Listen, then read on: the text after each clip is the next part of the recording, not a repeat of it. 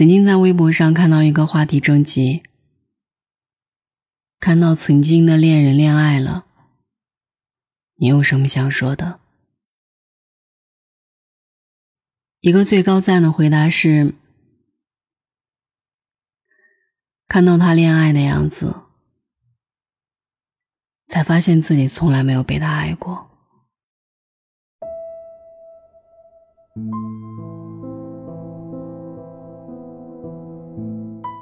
原来他也会秀恩爱。原来他跟喜欢的女孩在一起不会打游戏。原来他是一个很爱说话的人。原来他也会心甘情愿把别人设置为壁纸，而不怕兄弟笑话。原来他也会用自己的女朋友的照片当头像。原来他也会讲笑话，也会找话题。其实哪有那么多后知后觉？不过是被爱情蒙住了眼睛，自欺欺人罢了。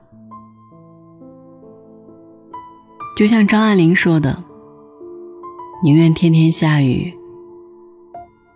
以为你是因为下雨不来。”我们总是试图找到一个原因来解释对方过分的行为，甚至任何荒谬的解释都被接受。除了那一个最真实的原因，他只是没那么喜欢自己。在电影《他没那么喜欢你》当中，Alex 说：“如果他不联系你，他就是不想联系你；如果他表现的像是他根本不在乎，他确实根本不在乎；如果他真的想见你，就会来见你。”之前我总会反复追问前任，到底喜欢我什么，还抱怨他总是说不清楚。现在我懂了，他的信息其实一直很清楚，我才是那个没把事情搞清楚的人。当和他在一起的一天，我的手机电量只用去百分之三。他的手机电量只剩下百分之三的时候，当我们之间的聊天记录变成纯粹的表情包尬聊的时候，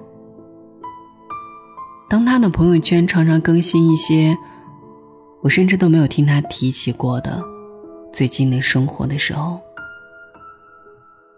当我需要他，他却觉得我在无理取闹的时候。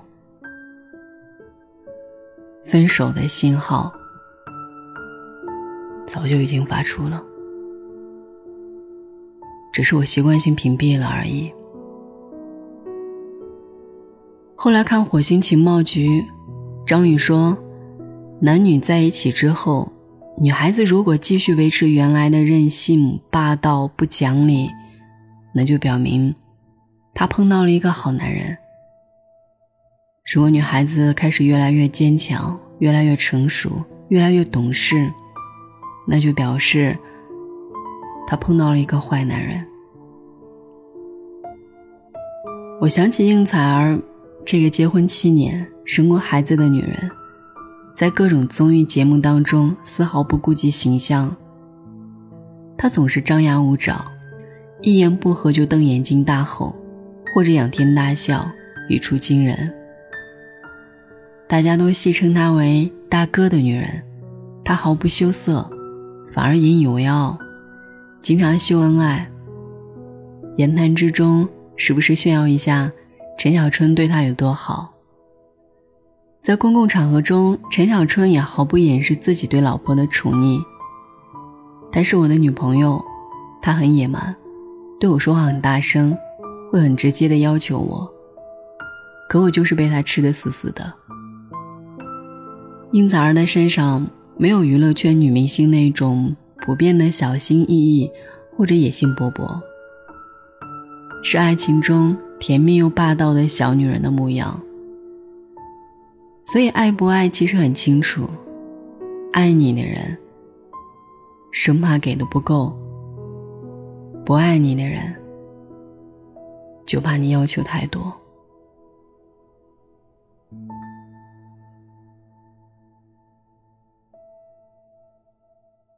说说而已当中，有人问我和谈了多年的男朋友分手了，我把所有的第一次都给了他，他却和别人在一起了。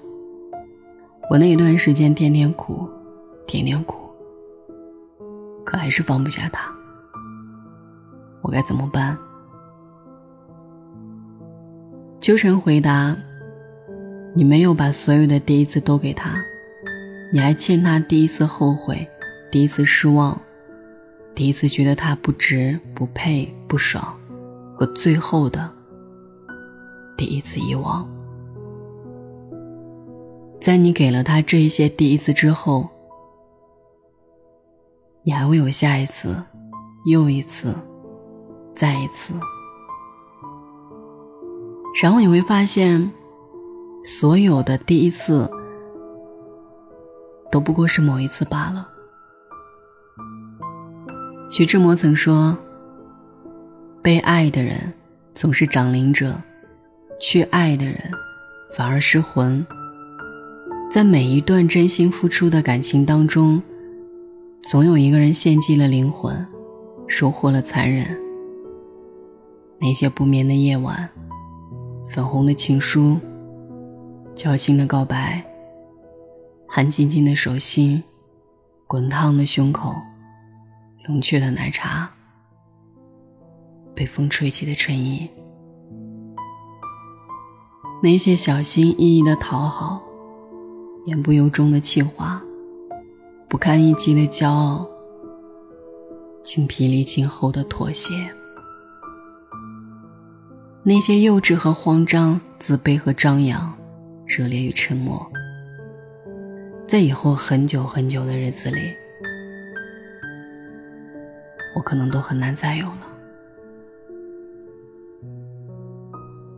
我们蓦然回首，我们柔肠百转，我们相拥而泣，最后我们分道扬镳。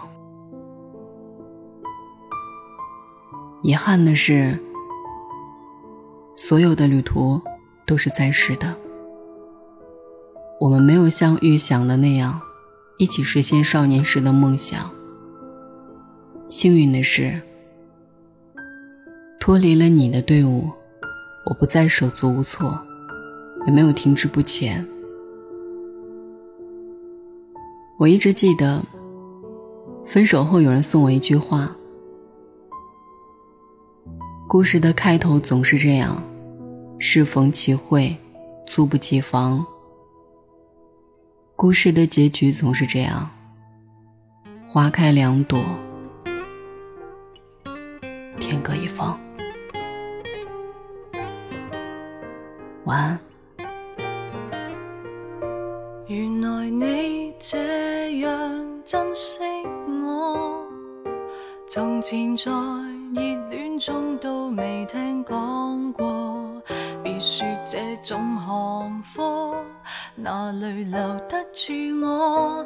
到底是为什么分手？你很清楚。如何笨到底？但到底还是我。谁人待我好，待我差，太清楚。想继续装傻，却又无力受折磨。羡慕那些人，麻木到不计。后果，我就回去，别引出我泪水。尤其明知水瓶座最爱是流泪，若然道别是下一句，可以闭上了你的嘴，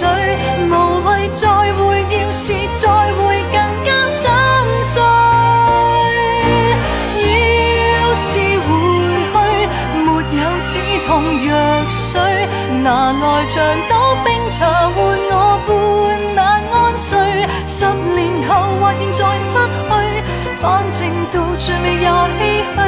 够绝情，我都赶我自己出去。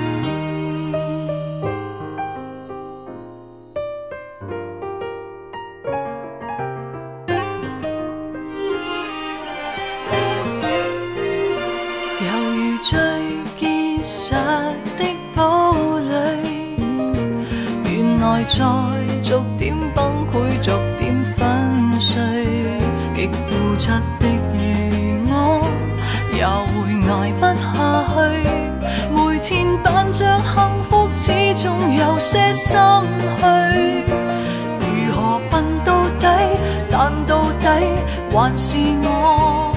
谁人待我好待我差太清楚。想继续装傻却又无力受折